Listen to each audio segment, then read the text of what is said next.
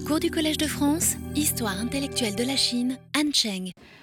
Bien, euh, bonjour à tous et euh, bienvenue donc euh, pour ce dernier cours de l'année 2010, mais rassurez-vous, nous continuons donc dès le début 2011.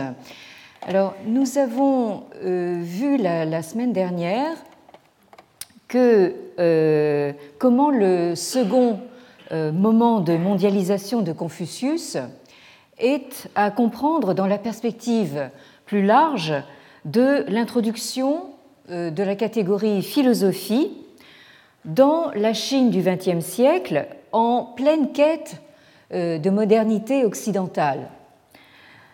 Euh, à ce titre, nous avons vu que les deux grands intellectuels chinois, associés au nouveau genre des euh, histoires de la philosophie chinoise, à savoir euh, Hu Shi d'une part et euh, Feng Youlan d'autre part, se trouvent avoir été donc tous les deux d'abord formés à l'école de la philosophie américaine, notamment à celle du pragmatisme américain représenté par John Dewey.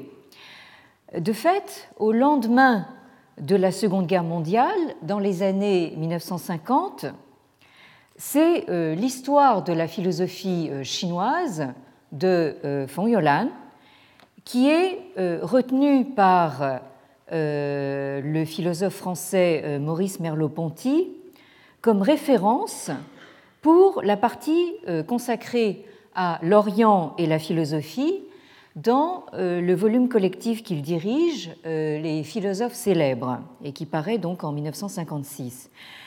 Nous avons vu aussi euh, que bien qu'ayant été tous les deux donc formés en doctorat à quelques années près par Dewey, Rouche et Feng Youlan conçoivent l'histoire de la philosophie chinoise dans des perspectives et dans des termes assez différents. Euh, puisque euh, tandis que Rouche euh, recherche dans la philosophie chinoise ce qu'il appelle le développement d'une méthode logique, donc transcrit phonétiquement en chinois luoji, Feng Youlan, pour sa part, met l'accent sur les qualifications de la philosophie euh, comme euh, systématique, xitong, euh, et réflexive.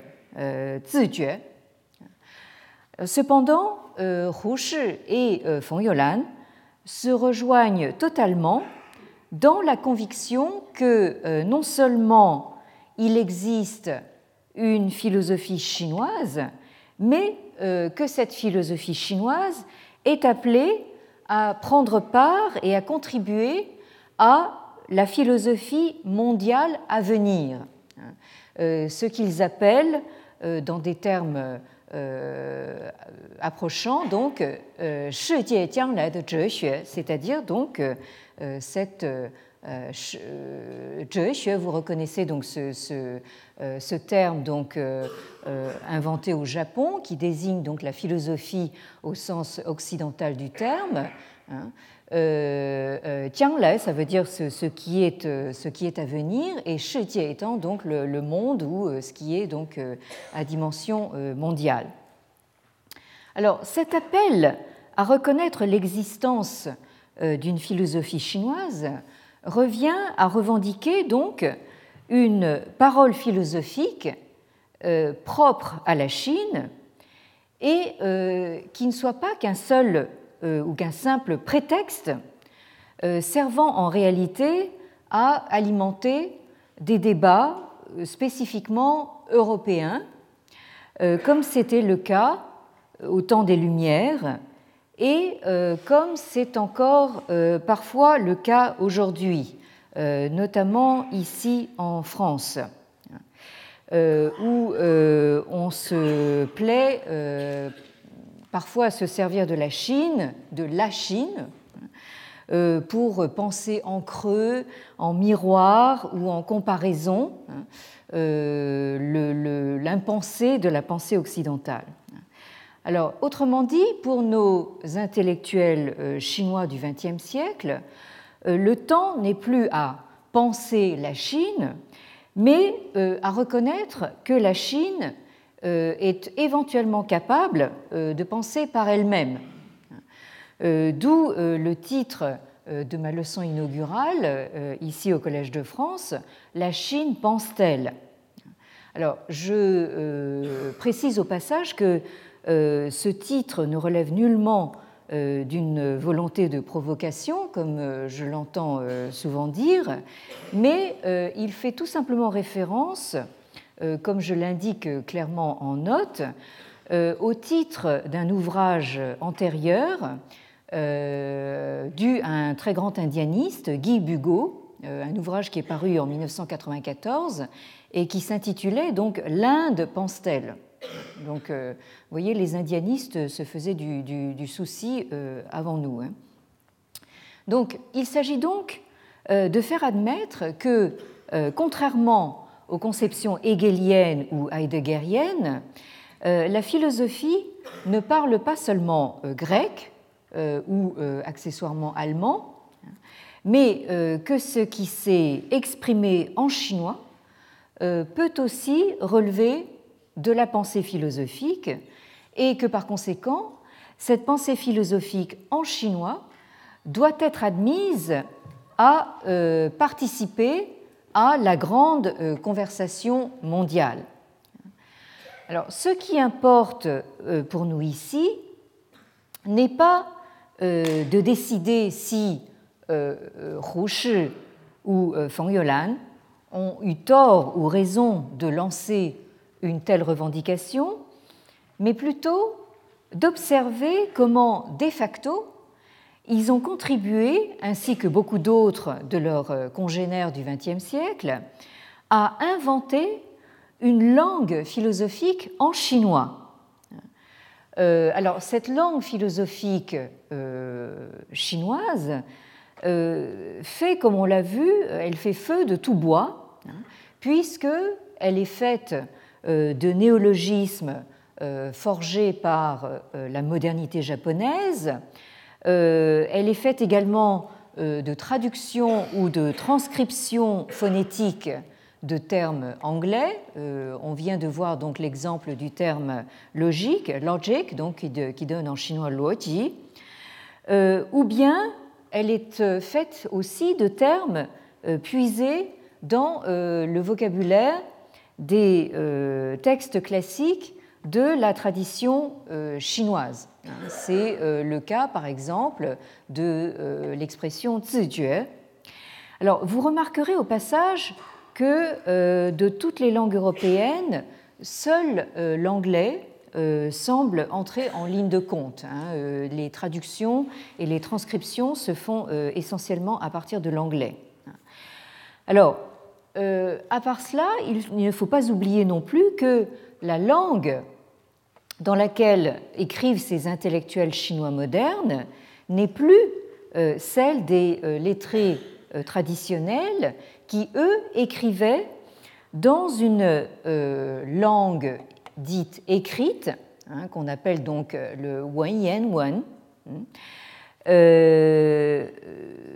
qui est en fait une langue écrite assez éloignée de la langue parlée.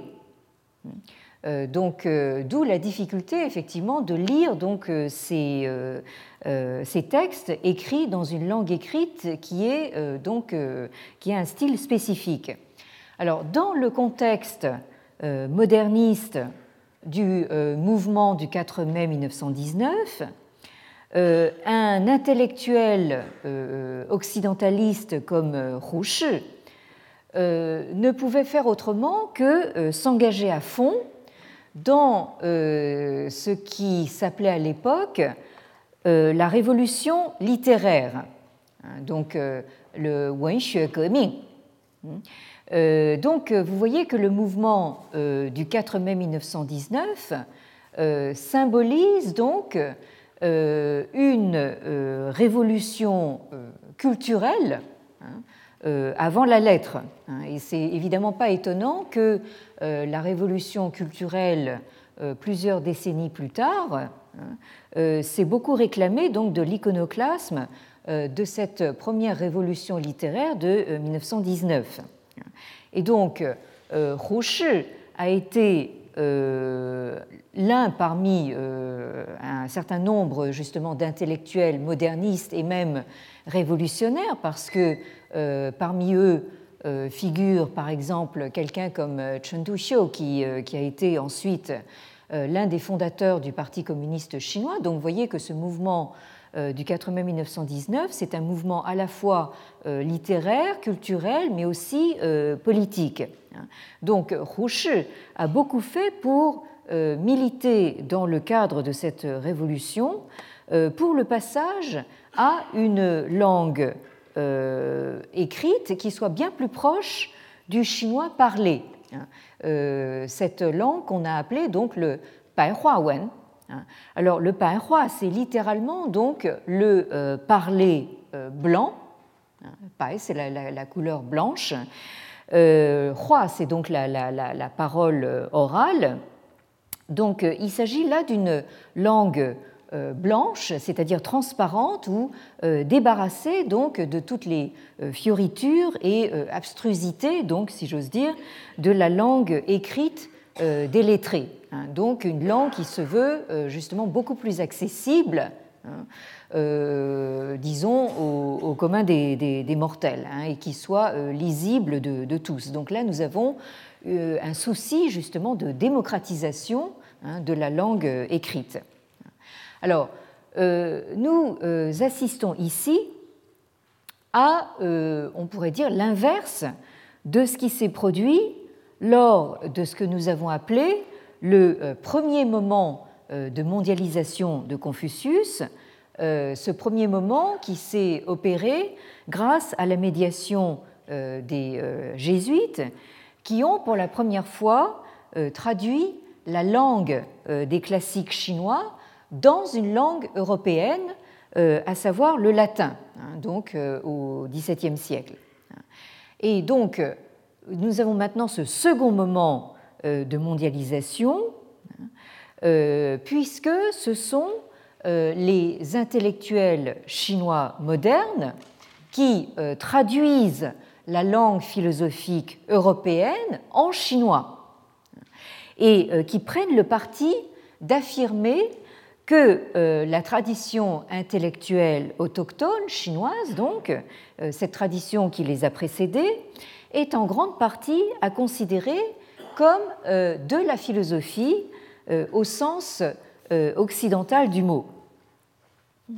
Donc autant euh, le premier moment euh, de mondialisation avait concerné l'Europe, autant on peut voir là donc le centre de gravité se déplacer pour le second moment vers, on pourrait dire, le monde anglo-saxon, hein, l'Amérique du Nord, autant dire les États-Unis Hein, et euh, donc ce, euh, monde anglophone euh, représenté donc par les États-Unis. En effet, la double revendication des intellectuels chinois modernes, pour qui donc la philosophie chinoise existe et a une histoire, et pour qui il est possible de philosopher en chinois, hein, eh bien cette double revendication on peut dire qu'elle ne rencontre guère d'écho dans euh, le magistère philosophique européen euh, de l'après-guerre, euh, le magistère français en particulier, lequel, malgré les efforts de Merleau-Ponty, reste quelque peu crispé hein, sur le fameux geste grec chanté évidemment euh, d'abord par euh, Heidegger. Je vous rappelle donc ce que Heidegger dit dans Qu'est-ce que la philosophie Il dit donc la philosophie est grecque dans son être même. C'est d'abord le monde grec et seulement lui qu'elle a saisi en le réclamant pour se déployer elle. Donc Heidegger, dont un des porte-parole les plus ardents en France a été donc Jean Beaufray, hein, qui est mort en 1982. Hein. On pourrait dire que Jean Beaufray euh, a été euh, mutatis mutandis à Heidegger ce que euh, Victor Cousin a été à Hegel, c'est-à-dire donc, donc le, porte-parole justement d'une grande philosophie allemande en France. Alors par contraste avec cette crispation, je pourrais dire, sur l'origine grecque de la philosophie et de l'identité européenne, donc par contraste, dans la philosophie euh, universitaire et plus généralement dans l'institution universitaire américaine euh, euh, du monde d'après-guerre, c'est-à-dire des 50-60 dernières années, on a vu se dessiner une volonté de plus en plus affirmée de prendre au sérieux le désir des intellectuels chinois de participer à la philosophie mondiale et euh, d'inviter, euh, donc dans tous les sens du terme, aussi bien euh, intellectuel que matériel, donc d'inviter ces intellectuels chinois à entrer dans les débats en cours dans les milieux académiques américains. Alors ces milieux académiques qui, avec le contrôle tout puissant des États-Unis sur le monde dit libre euh, après la Seconde Guerre mondiale, hein, ces euh, milieux académiques qui sont eux aussi donc en position euh, dominante dans le monde universitaire. D'où ce que j'ai appelé dans ma leçon inaugurale la, véritable autoroute hein, maintenant qui relie donc les, les deux bords du Pacifique, c'est-à-dire donc la, Chine et les États-Unis. Maintenant, il y a un va-et-vient euh, permanent et en temps réel, donc euh, euh, des intellectuels, des universitaires et donc en même temps des idées entre le monde universitaire américain et le monde universitaire chinois. Alors donc, nous en arrivons maintenant à ce moment post-lumière où le destin de Confucius se mondialise à proprement parler. Alors cette mondialisation de Confucius euh, commence véritablement dans le monde de l'après-guerre, euh, c'est-à-dire un monde qui vient d'être secoué par des euh, conflits étendus pour la première fois à l'échelle proprement planétaire et qui, déboussolé dans ses valeurs, est à la recherche d'un nouvel humanisme. Alors, il est certain que je pense que ce déplacement euh, du centre de gravité de l'Europe euh, vers donc euh, l'Amérique, hein, vers le nouveau continent, on pourrait dire, hein, s'explique aussi par le fait que l'Europe a connu évidemment non seulement les atrocités de, la guerre, hein, mais aussi bien sûr euh, les aberrations euh, euh, des régimes nazis et fascistes ou fascisants qui ont concerné à peu près toute l'Europe. Hein. Donc, on pourrait dire que les, États-Unis se présentent un petit peu comme un monde neuf à cet égard.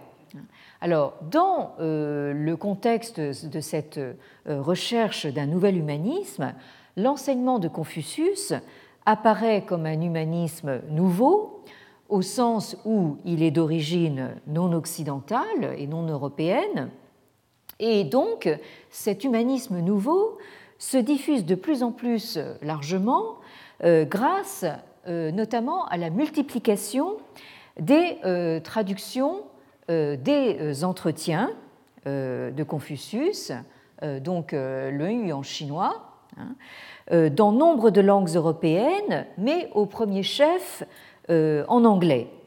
Hein, euh, en anglais où ce titre est souvent traduit par Analects of Confucius ou The Confucian Analects. Donc Analect, reprenant donc le, mot d'origine grecque, hein, qui désigne donc en fait des, des fragments de, propos.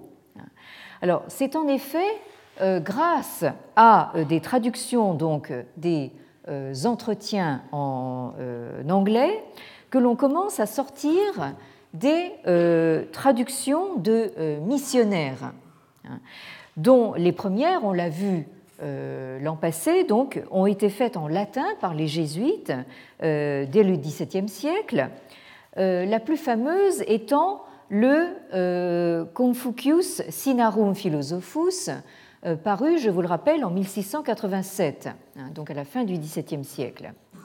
Alors, euh, ces traductions de jésuites en latin ont été suivies au XIXe siècle de traductions en langue vernaculaire européenne, principalement donc en anglais, en français et en allemand.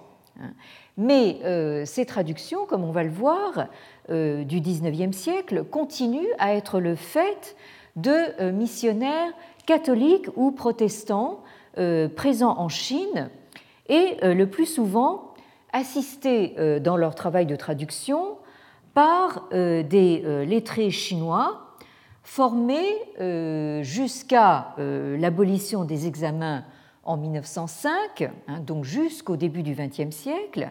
Donc c'est les traits chinois qui sont euh, rompus à euh, la technique de l'exégèse euh, canonique, ce qu'on appelle donc en chinois le Jingxue, c'est-à-dire donc le xue, c'est-à-dire les études sur les Jing, c'est-à-dire les textes canoniques, et notamment des textes canoniques euh, de la tradition confucéenne.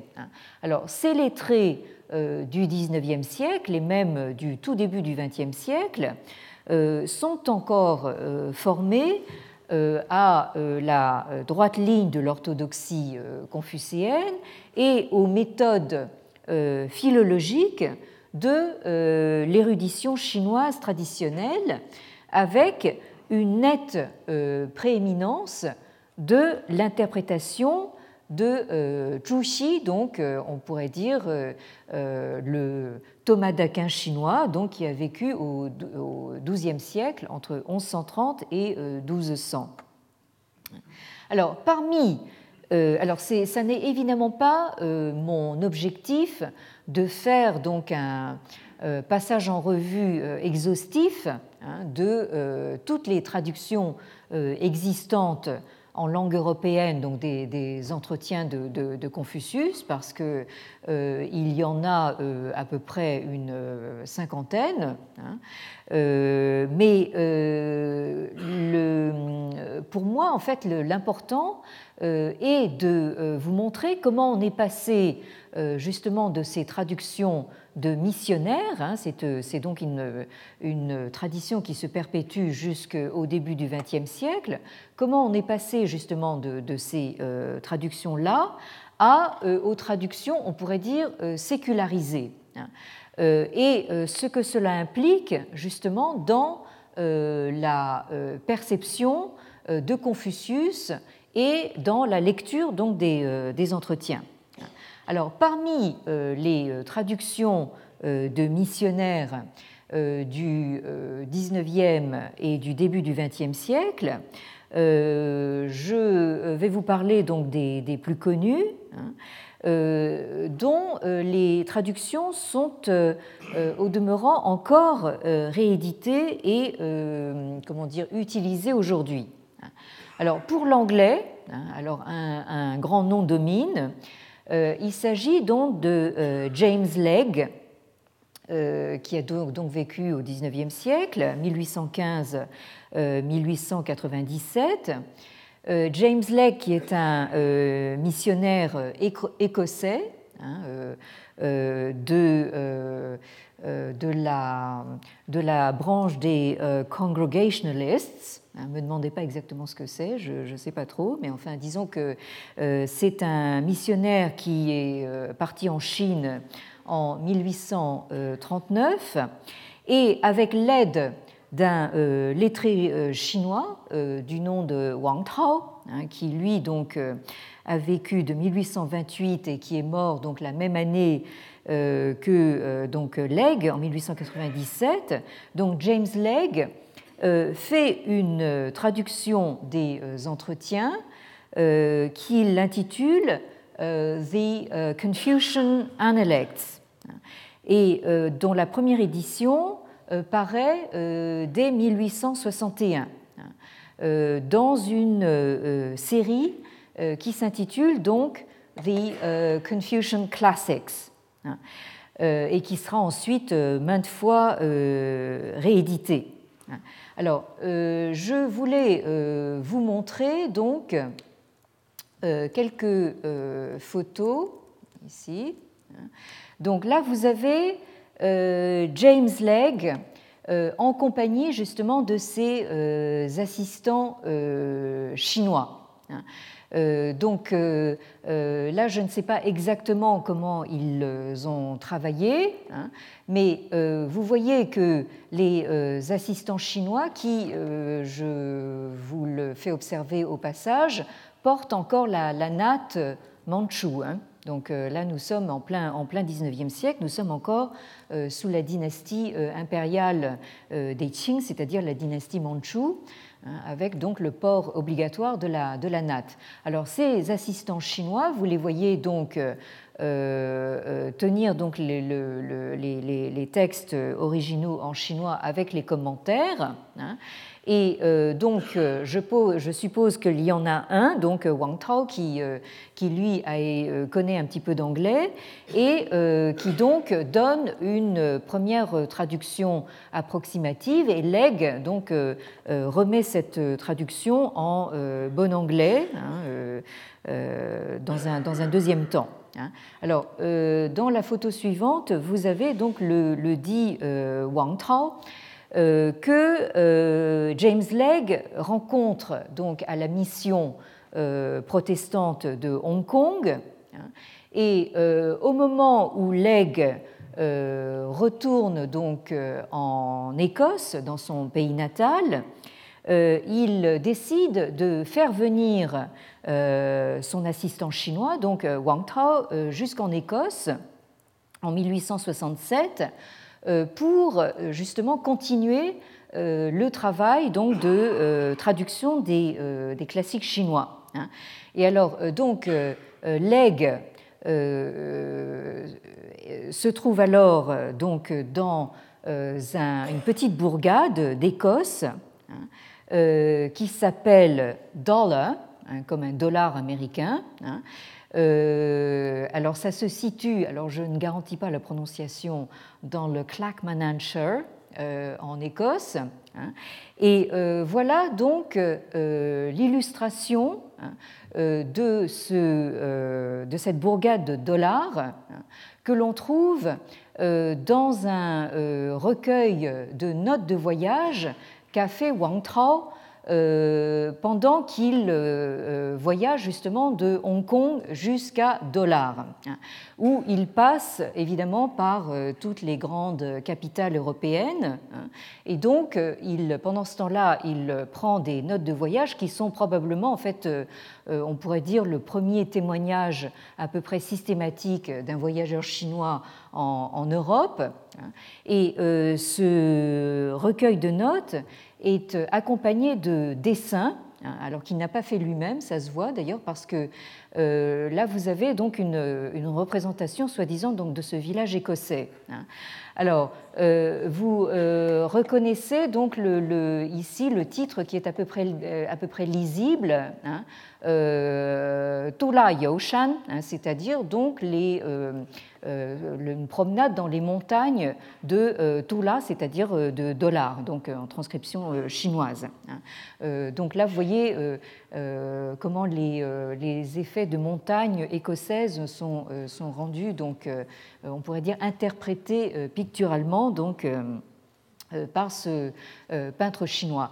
Euh, alors, euh, juste parce que nous sommes à la veille de Noël, on peut s'amuser un petit peu. Donc euh, là, je, rassurez-vous, j'ai juste quelques images à vous montrer. Alors là, ce serait une représentation d'Édimbourg.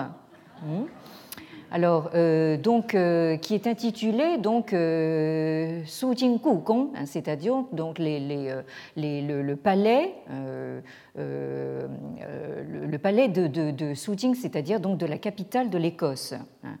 Euh, alors, euh, je ne sais pas si ceux d'entre vous qui sont allés à Édimbourg euh, reconnaissent quelque chose, mais donc là, vous avez une pagode au, sommet de, la colline d'Édimbourg. C'est là, je, crois que nous avons plus d'imagination que, de, réalité. Et alors là, je vous montre l'image parce que ça m'intrigue beaucoup. Peut-être que certains d'entre vous ont la réponse. Euh, vous avez ici donc euh, non, enfin là, là, bon, ça c'est, euh, j'espère que vous reconnaissez tous Paris. et alors là, je ne sais pas exactement à quoi ça correspond, le, titre est à peine lisible, mais là, alors là, pour le coup, j'ai vraiment un problème avec cette image, parce que là, nous avons une représentation du, du British Museum de Londres. Alors, euh, donc euh, là, ça s'intitule donc le Wu Ta Yuan. Hein, donc, euh, il s'agit du British Museum, du, musée donc du, musée de Londres. Alors, je ne sais pas si vous les distinguez de là où vous êtes, mais là, je, crois reconnaître très nettement un gros poisson dans ce hangar. Euh, et euh, même on pourrait dire que ce poisson c'est une carpe. Hein. Alors je ne sais pas euh, ce que vient faire cette carpe géante au British Museum. Là j'avoue que je, je, cale. Et ici nous avons donc une, un, bovidé, je pense une, une, une vache. Donc, alors je ne sais pas si notre peintre chinois euh, a confondu avec le euh, Muséum d'histoire naturelle. Hein. Euh, mais enfin, en tout cas, voilà donc une représentation tout à fait intéressante donc, du British Museum par l'imagination chinoise. Hein. Bien, alors donc pour revenir à notre missionnaire écossais, donc il faut quand même savoir que James Legge sera tiré donc de sa retraite à Dollars par euh, un appel à euh, occuper, à partir de 1876, la première chaire de sinologie hein, de l'université d'Oxford. Hein, donc le, Chair of Chinese Language and Literature, donc la, chaire de langue et littérature chinoise. Hein. Donc nous sommes en 1876 et comme je euh, le disait en poussant une espèce de cocorico l'année dernière. Euh, donc, euh, nous, en France, nous avons largement anticipé, hein, puisque la première chaire du Collège de France date, je vous le rappelle, de 1814. Hein. Donc, je disais bien que la France a été en pointe, justement, dans le domaine de la sinologie en Europe. Alors, puisque justement nous en arrivons à la France, euh, pour ce qui est donc de ces traductions euh, de missionnaires en français, euh, là, le grand nom est évidemment un missionnaire jésuite qui répond au doux nom de Séraphin Couvreur, qui a vécu donc de 1835 à 1919. C'est un missionnaire jésuite donc qui a demandé à partir en Chine euh, où il est resté donc euh, à partir de 1870 euh, jusqu'à sa mort. Hein. Il est resté en Chine, il est mort à, Xi'an donc en 1919. Donc, ce Séraphin Couvreur, en 1895, c'est-à-dire peu de temps après l'aigle, hein, et d'ailleurs, en fait, euh, on va euh, lui donner le surnom de l'aigle français. Hein. Euh, Séraphin Couvreur publie en Chine la traduction donc des Shou, c'est-à-dire des quatre livres de, du canon confucéen, hein, dont les, ce qu'il appelle les entretiens de Confucius et de ses disciples. Et en plus, donc, le père Couvreur euh, va traduire donc euh, les principaux classiques, c'est-à-dire donc le livre des euh, documents, le, shooting, le livre des odes, le shooting, le trencho, c'est-à-dire donc les annales des printemps et automnes, et certains traités sur les rites. Alors, chaque fois, le père couvreur donc donne le texte en chinois, la transcription dans de ce qui va devenir en fin de compte euh, la transcription connue sous le nom de, la transcription d'école euh, euh, française d'Extrême-Orient, la transcription FEO. Ensuite, il donne la traduction en français et, en bon jésuite, donc la traduction en latin. une traduction en latin qui est spécifiquement destinée, dit-il, aux missionnaires et au public européen non francophone. Hein. Donc ça, c'est tout à fait euh, remarquable puisque nous sommes à la toute fin euh, du 19e euh, au tout début du 20e siècle. Hein. Et donc, dans l'esprit, en tout cas des jésuites, le latin est encore utilisé comme lingua franca pour donc les clercs, hein, c'est-à-dire donc pour les lettrés, disons, euh, européen. Hein. Euh, donc, euh, pour ceux qui ne lisent pas le français, donc il a prévu cette traduction en latin, qui, soit dit en passant, est quelquefois plus exacte que la traduction française. Hein. Donc, reportez-vous toujours au, latin quand vous utilisez la traduction de, de Alors, alors, comme je, viens de le dire, ces traductions valent au père couvreur le surnom donc de legs français, Hein. Mais euh, selon un autre euh, jésuite euh, qui a vécu bien plus tard, puisqu'il est mort en 1990, le père Joseph de Hergne, la traduction des quatre livres par le père Couvreur l'emporte en précision sur celle de Legge. Hein. Mais évidemment, comme nous sommes dans le contexte de la même compagnie, on est en droit de se demander si ce jugement est entièrement objectif. Hein. Bon. Alors, euh, maintenant, pour ce qui est de euh, l'allemand, donc la troisième grande langue euh, de traduction des entretiens vers des langues européennes, le grand nom qui prédomine, c'est Richard Wilhelm, hein, qui a vécu, lui, de 1873 à 1930, qui est un pasteur et missionnaire protestant allemand euh, qui est parti en Chine donc en 1899, euh, hein, euh, c'est-à-dire juste avant que n'éclate la guerre des boxers. Et là, je crois que je peux vous trouver donc une photo de Richard Wilhelm, qui, qui est donc en tant que, pasteur en fait qui porte, qui ne, qui porte un costume, un costume civil, disons. Hein. là, vous avez une autre, une autre photo de, lui. Alors, euh, de même que James Legge euh, a travaillé donc avec euh, un lettré chinois Wang Tao, Wilhelm lui aussi a son lettré chinois de service, si j'ose dire, du nom de que vous avez ici, donc Lao Naixuan. Hein.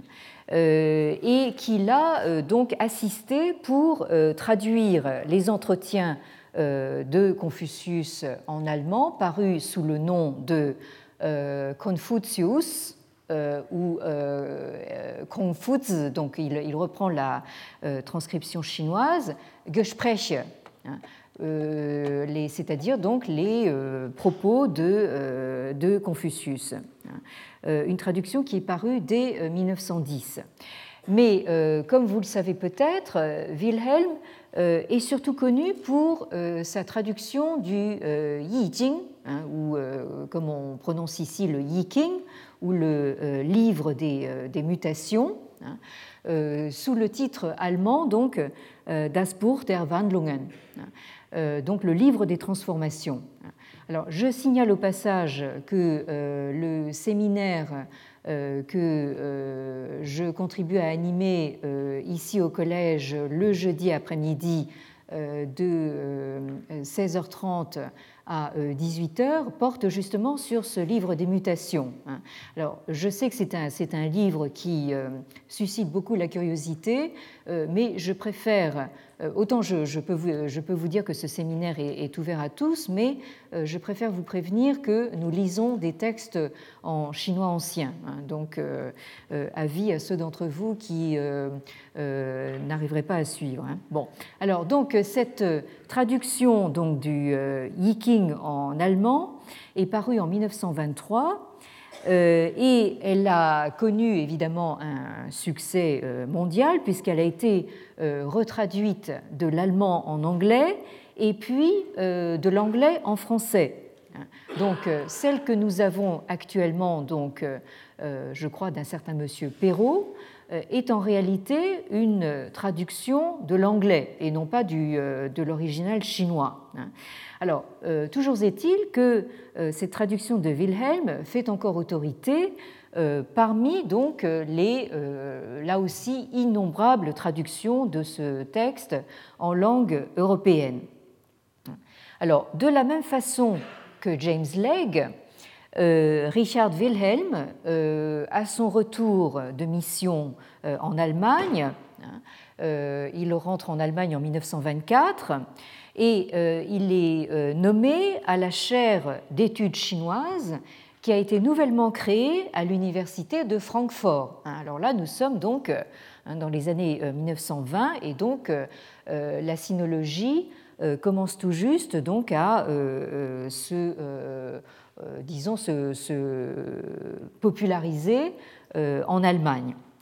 Et euh, il est tout à fait intéressant de, noter au passage que le travail de Wilhelm exerce une certaine influence sur euh, son euh, ami Carl Gustav Jung, hein, qui est évidemment connu pour justement ses travaux donc, en, psychologie.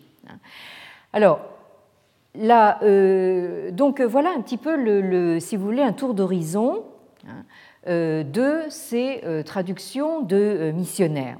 Alors, la première traduction des entretiens qui rompt de manière significative avec cette tradition des missionnaires est probablement donc la traduction en anglais de Arthur David Whaley, qui a vécu donc de 1889 à 1966. Euh, Une traduction donc qui est parue sous le titre The euh, Analects of Confucius euh, en 1938. Alors, vous avez ici donc une, là aussi une, photo donc de, Arthur Whaley.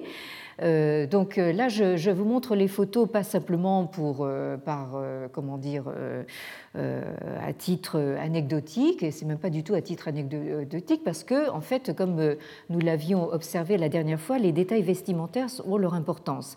Alors là, vous voyez que Arthur Whaley n'a absolument pas donc euh, le profil d'un missionnaire, à tel point qu'il n'a même jamais mis les pieds en Extrême-Orient.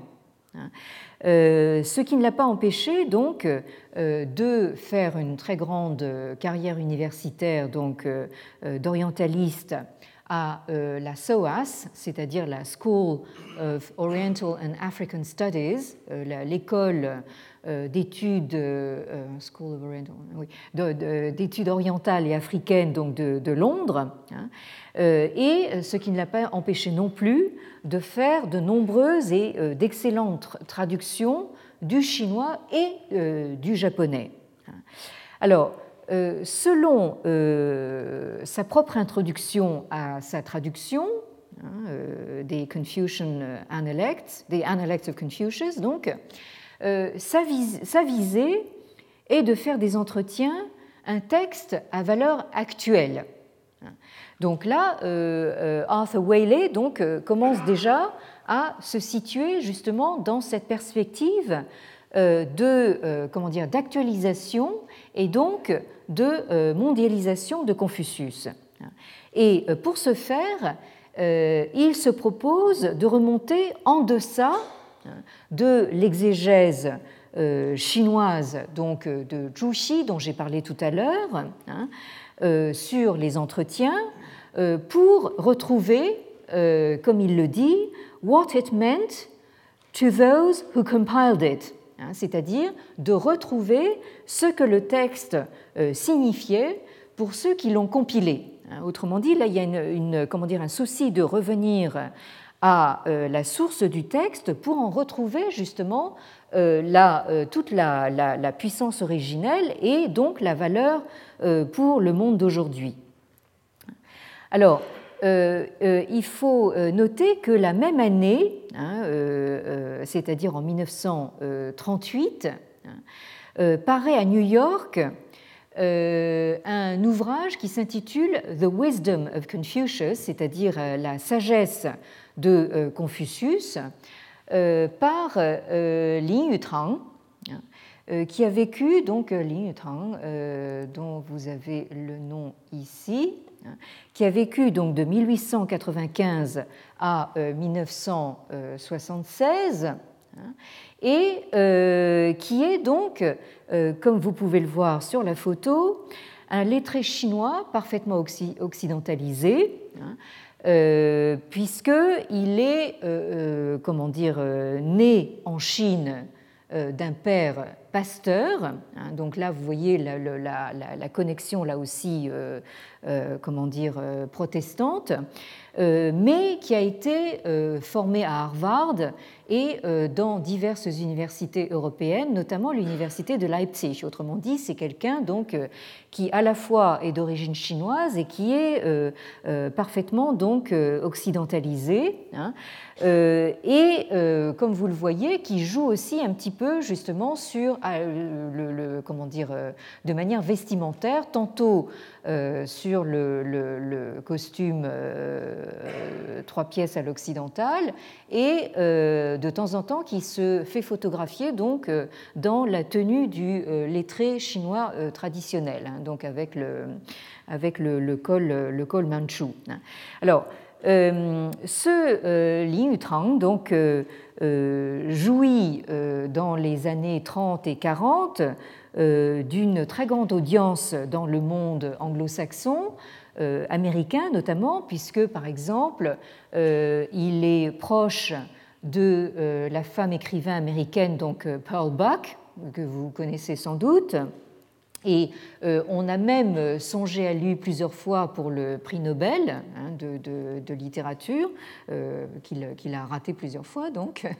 Euh, et donc c'est celui qui s'emploie à faire connaître la, culture chinoise et qui a joué ce rôle de passeur donc entre le monde chinois et le monde américain. Hein. et c'est donc tout à fait intéressant qu'en 1938 sorte en même temps donc la traduction euh, des entretiens par Whaley hein, et cette présentation donc de la sagesse de Confucius par euh, Li Yutang euh, au public américain hein, et qui reprend donc justement pas mal d'extraits donc des, entretiens.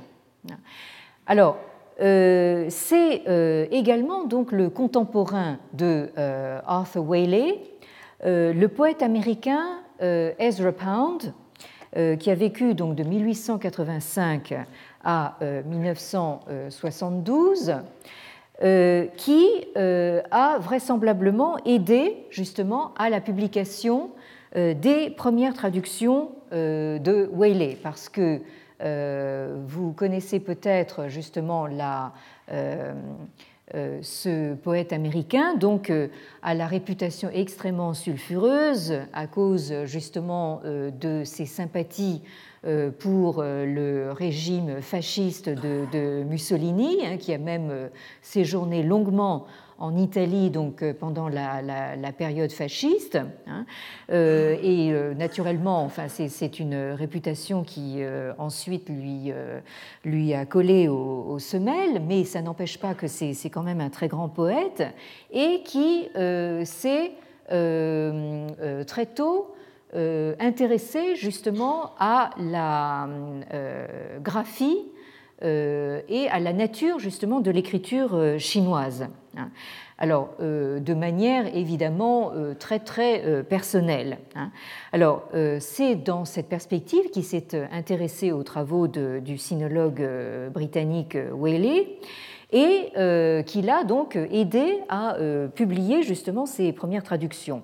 Et euh, c'est sans doute justement en s'inspirant des travaux de, de Whaley que Ezra Pound a publié plus tard donc sa propre traduction de, des classiques confucéens. Hein, alors qu'il a traduit, euh, traduit, de manière extrêmement euh, euh, idiosyncrasique, comme on, dirait en, anglais. Hein.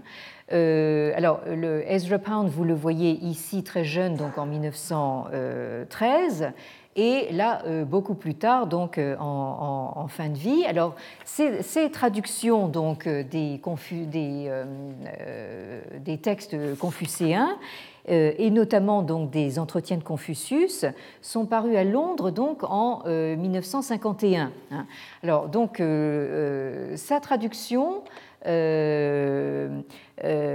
évidemment n'est pas euh, prise du tout au sérieux par les sinologues. Hein. Alors naturellement, Ezra Pound n'a jamais prétendu faire partie donc de, ce cercle des sinologues, mais disons que ce qui est intéressant dans la traduction de Pound, c'est que c'est véritablement l'expression d'un grand chantre de la, bien sûr, de la liberté littéraire et même poétique, au détriment quasi total donc de, euh, du parti pris de littéralité. Hein. Euh, alors bien sûr, la traduction de Pound euh, est truffée de, de, contresens, hein, mais elle est également truffée de belles trouvailles de traduction. Hein. Et alors, dans ses propres termes, il a voulu une traduction euh, qui euh, remplissent justement ce euh, cahier des charges. Il dit ceci dans son introduction The translation succeeds in its moderate aim if it gives the flavor of laconism and the sense of the live man speaking. C'est-à-dire donc la traduction remplit sa mission minimale pour peu euh, qu'elle fasse passer la saveur du laconisme, hein, de, la, brièveté, de la concision du, texte des entretiens, et euh, une sense, hein, c'est-à-dire donc une, euh, idée hein, concrète du bonhomme vivant et parlant.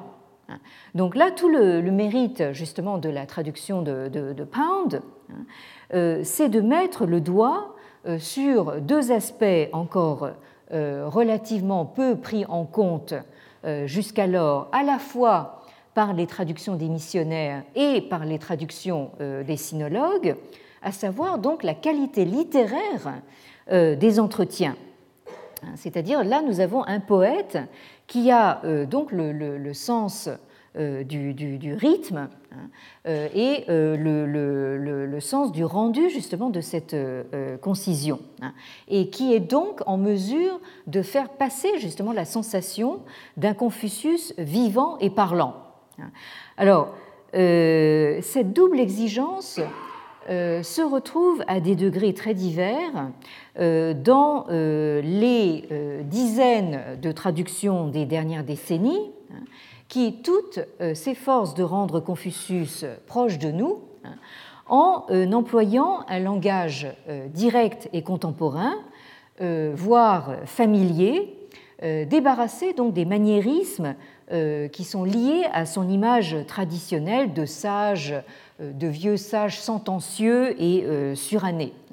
Alors, euh, modestement, c'est ce que j'ai essayé de, faire dans ma propre traduction, hein, qui, elle, euh, date déjà de 1981, euh, hein, mais je peux vous avouer, ici entre nous, hein, que j'aurais très envie de la refaire de fond en comble.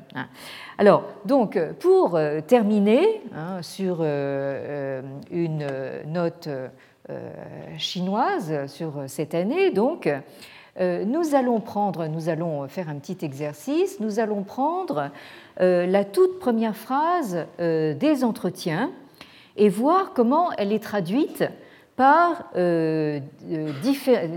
différents traducteurs en anglais hein, que nous avons évoqués ce matin.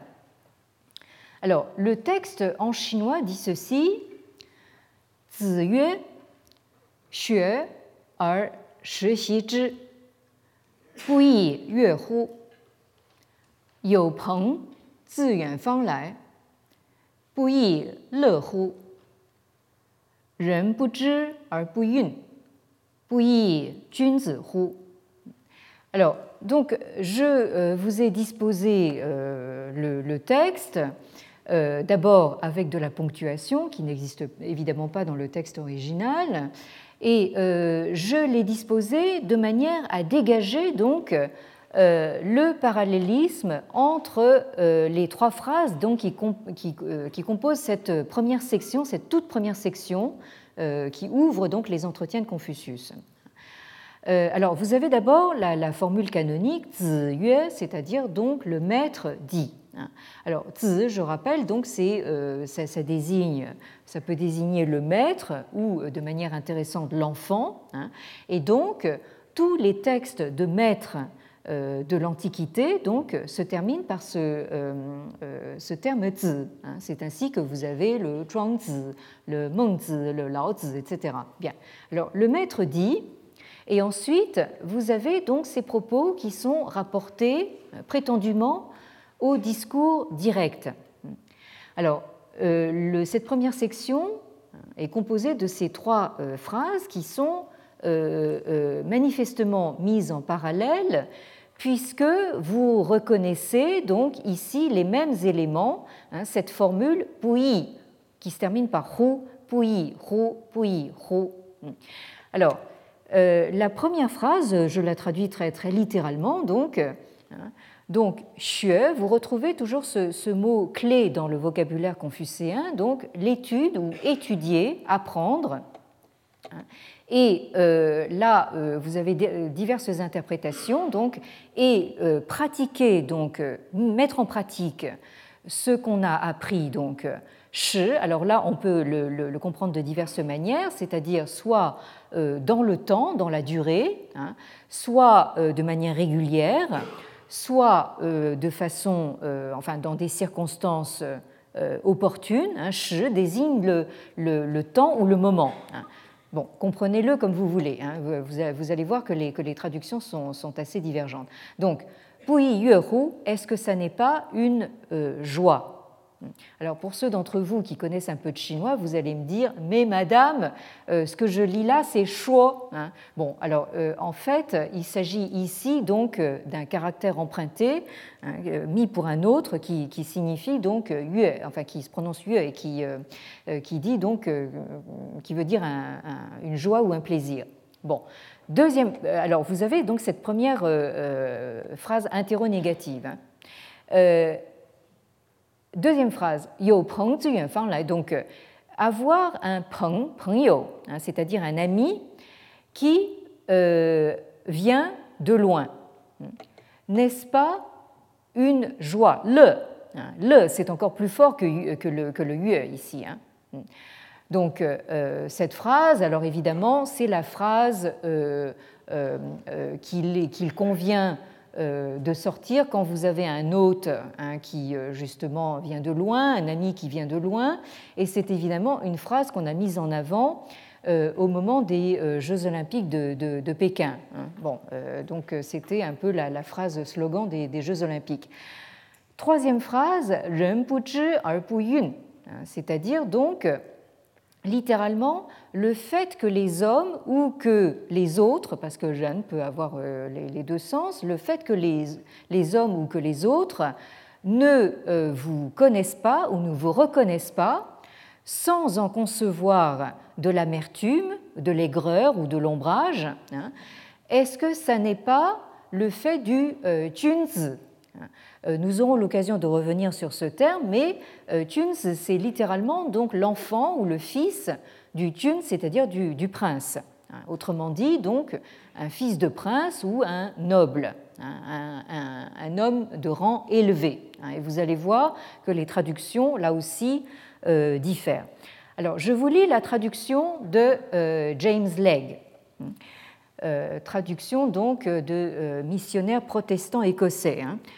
Alors, the master said, Is it not pleasant to learn with a constant perseverance and application Is it not delightful to have friends coming from distant quarters? Is he not a man of complete virtue? A man of complete virtue, c'est comme ça qu'il traduit euh, Junzi, donc, who feels no discomposure, though men may take no note of him. Donc là, vous reconnaissez donc le euh, vocabulaire euh, assez moralisant donc du missionnaire. Hein. Donc il s'agit de persévérance et d'application. Il s'agit d'être un, homme euh, de vertu accomplie. Hein. Et là, vous reconnaissez le, le, gentleman anglais, hein. l'homme de vertu accomplie, ne, ne, connaît pas le discomposure. Hein, pour un gentleman anglais, hein, le composure, c'est-à-dire le self-control, hein, le, contrôle de soi, c'est absolument primordial. Je prends ensuite la traduction de Arthur Waley. Alors là, donc, nous avons cette euh, traduction qui n'est plus celle d'un missionnaire, mais d'un sinologue britannique. The master said, To learn and at due times to repeat what one has learned, is that not after all a pleasure? that friends should come to one from afar, is this not, after all, delightful? To remain unsoured, even though one's merits are unrecognized by others, is that not, after all, what is expected of a gentleman? Alors, donc euh, là, vous voyez le after all, c'est comme ça que euh, euh Whaley euh, comprend le, la, formule pouilly roux, hein, et vous avez cette terminaison donc justement sur le gentleman. Hein, c'est comme ça qu'il comprend donc le tunes. Et enfin, donc la traduction de Ezra Pound. Hein, he said. donc he, c'est lui, euh, l'autre là, enfin le, le euh, hein, donc euh, lui se, se passe de, de euh, un du maître. Hein, donc he said, study with the seasons winging past. Is not this pleasant? To have friends coming in from far quarters, not a delight. Unruffled by men's ignoring him, also indicative of high breed. Alors là, vous voyez comment euh, nous euh, euh, passons donc de traductions qui deviennent de plus en plus concises. Alors inutile de vous dire que la traduction de Ezra Pound, hein, elle respecte le rythme hein, de la phrase chinoise, hein, donc elle, elle, essaye de s'en approcher en tout cas. mais alors l'idée de, des saisons qui passe à tire d'aile. Hein, c'est très joli, mais euh, je crois que c'est un peu loin du texte. Hein. Bon, euh, et euh, ce que je note aussi, c'est comment dire le tunes traduit par que c'est le signe de quelqu'un de high breed, hein, c'est-à-dire de euh, haute naissance et je pourrais dire presque de race supérieure. Alors euh, là aussi, nous avons quelque chose qui, comment dire, sonne. enfin, à des résonances peut-être un peu sulfureuses, hein, mais nous avons quelqu'un qui s'intéresse justement à cette espèce d'aristocratie de, hein, de, de l'esprit. Et c'est donc euh, sur justement ces euh, bonnes paroles hein, euh, que nous allons nous quitter, non sans nous souhaiter donc une, de bonnes fêtes de fin d'année pour, pour vous tous.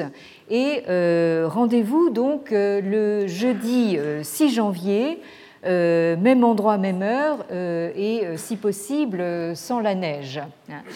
Et si je peux me permettre juste euh, une dernière euh, recommandation, euh, si vous cherchez donc des cadeaux de Noël à faire, je vous signale donc l'existence d'une nouvelle collection donc aux éditions des Belles Lettres une collection de budets chinois. Hein. Après donc les budets grecs et les budets latins, hein, vous avez maintenant les budets donc pour en chinois classique. Hein, avec donc le texte euh, chinois en vis-à-vis de la traduction euh, française. Et là, vous avez par exemple une très belle traduction de notre maître Jean-Pierre Dieny des 19 poèmes anciens. Hein, pour ceux d'entre vous qui connaissent trois mots de chinois, ça peut valoir la peine. Merci encore à vous et euh, à l'année prochaine. Retrouvez tous les contenus du Collège de France sur www.colège-2-france.fr.